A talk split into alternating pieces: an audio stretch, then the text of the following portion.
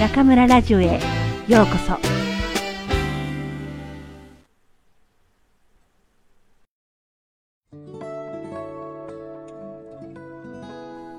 壊れた時がスタート。ラジオでもカバンでも自転車でも同じです。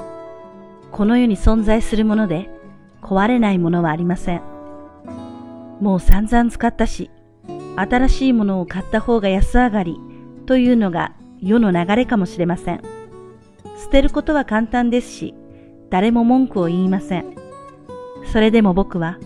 壊れたものを修理して使う方が好きです。物は壊れるという大前提があるから、そこがスタートだと思います。処分したり、新品と交換するのではなく、絶対に直そうと決め、手をかけて修繕することで、ようやく自分のものになっていく気がするのです。人との付き合いもこれと同じです。ぶつかり合って摩擦が起き、壊れたり、ひびが入った時がスタートだと思っています。和やかにしているだけの関わりなど浅いものです。トラブルが生じ、気持ちをむき出しにして傷つけ合い、これまでの付き合いが壊れた時、初めてその人との関係が始まるのです。人の気持ちは物より壊れやすくて何回でも壊れます。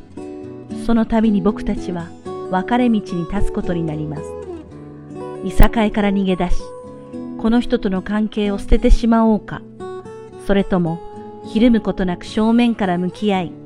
懸命に丹念に関係を修繕しようとするのか、僕はいつも後者を選びます。それは物を直すのと同じく、いや、はるかにタフな試練ではあります。体裁の良い顔をかなぐり捨て、言いにくいことも恥ずかしいことも言葉にし、時には子供みたいに泣きながらその人と向き合う。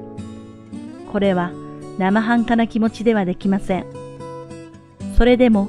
傷やほころびが丁寧に直された時、きっと関係は一段と深く豊かなものになっているはずです。穏やかで満ち足りた気分が味わえるはずです。豊かさとは目に見えるものではなく、そこに隠された物語だと思います。例えば、10年も修理を繰り返して履いている靴は、僕にとってただの靴ではありません。最初にかかとがすり減った旅の思い出、数年後につま先の縫い目がほころびた時の出来事、その度、丁寧に縫い直してくれた職人さんの心。そんなあれやこれやが詰まった宝物です。誰にも話はしないけれど、自分だけの物語が宿れば、どんなに高価な新品よりも価値があるのではないでしょうか。人との関わりも、あんなこともあったけれど、自分たちは乗り越えてきたな、と思い出せる出来事があればあるほど豊かになります。恋人時代から一度も喧嘩をせず連れ添っている夫婦がいたら、なんだか寂しいし、不思議な気がするのは僕だけでしょうか。物は経年劣化ですり減ることもありますが、人との付き合いの場合、慣れ合いになって摩擦が起きないことの方が危険です。壊れることが大前提だと思えば、真正面から相手にぶつかっていくこともできます。大勢ではなくても、そんな相手が何人かいれば、豊かな人生となるはずです。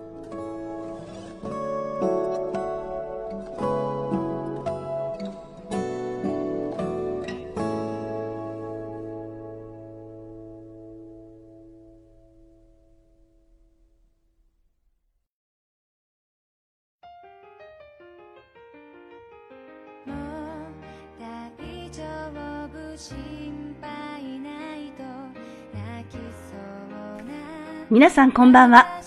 今夜も中村ラジオへようこそ。私は当ラジオ局のディスクジョッキー中村です。前回第10回のラジオで教師説のことをお話ししましたが、全国の日本語の先生方、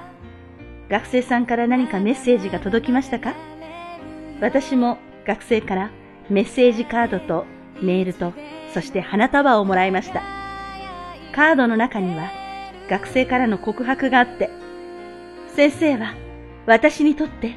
木漏れ日の光のようです。とか、永遠に忘れない。とか、美味しそう。とか、嬉しい言葉が並んでいました。その中で一番感動したのは、先生を見て自分も先生になりたくなったという言葉です。日本では小学生が選ぶ将来なりたい仕事の中で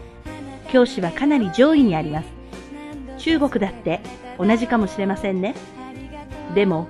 中学高校と大きくなるにつれて社会のいろいろな現実を知ったり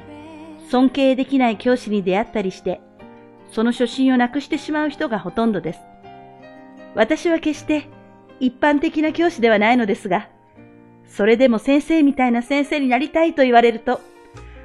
この仕事を続けててよかったとつくづく思います。残念なことは、この告白には本人の名前が書いてないので、一体誰が書いてくれたのかわからないんです。この告白を書いてくれた人は、ぜひ私に連絡してください。西園で晩ご飯ご馳走します。さて、今日の朗読のテーマは、壊れた時がスタートでしたね。松浦さんは、人との付き合いはぶつかり合って摩擦が起き、壊れたりひびが入った時がスタートだと言っています。その通りだと思います。でも、若い頃の私は違いました。人とぶつかり合うのが怖くて、何か起きたら、とりあえず自分が我慢して、我慢が限界に達すると、爆発しない代わりに、その人との付き合いをやめてしまうということの繰り返しでした。今の私を見て、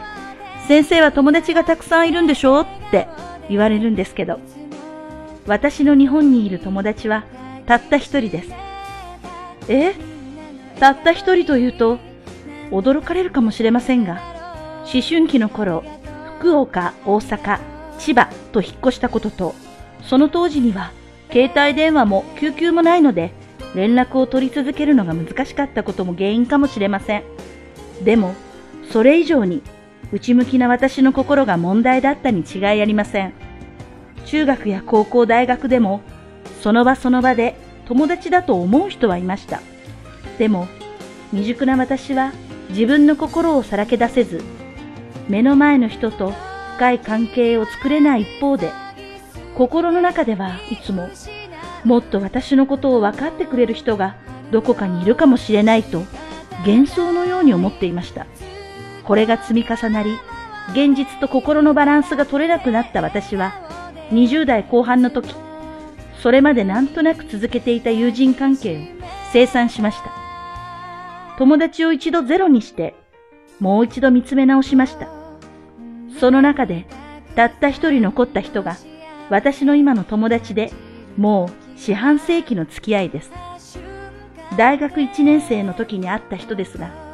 本当に友達になったのは、それから10年くらいしてからですね。この友には、隠すことは何もなく、家族以上に私のことをよく知っていると思います。お互い今では遠く離れたところに暮らし、会うのも年に一度、メールの交換もほとんどありませんが、彼女は私の心を支えてくれています。かつて友人関係を清算したのは、おそらく私の若気の至りだったかもしれません。その後、ゆっくりゆっくり大人になった私は、中国に渡り、様々な人に出会い、今があるのですが、今では人間関係の大切さが身に染みてわかるようになりました。大人になると、友達というカテゴリーで人をくくるのがなんだか気恥ずかしくなるので、今では同志や仲間という言葉を使っていますが、おかげさまで私の周りには素敵な素晴らしい仲間がいます。本当にありがたいことです。人は決して万能ではなく、何事も他人の関わり合いの中で完成していきます。対話を重ね、自分の意見と違う場合は、まず反発するのではなく、相手にその理由を聞いてみる。今私が心がけていることはこれです。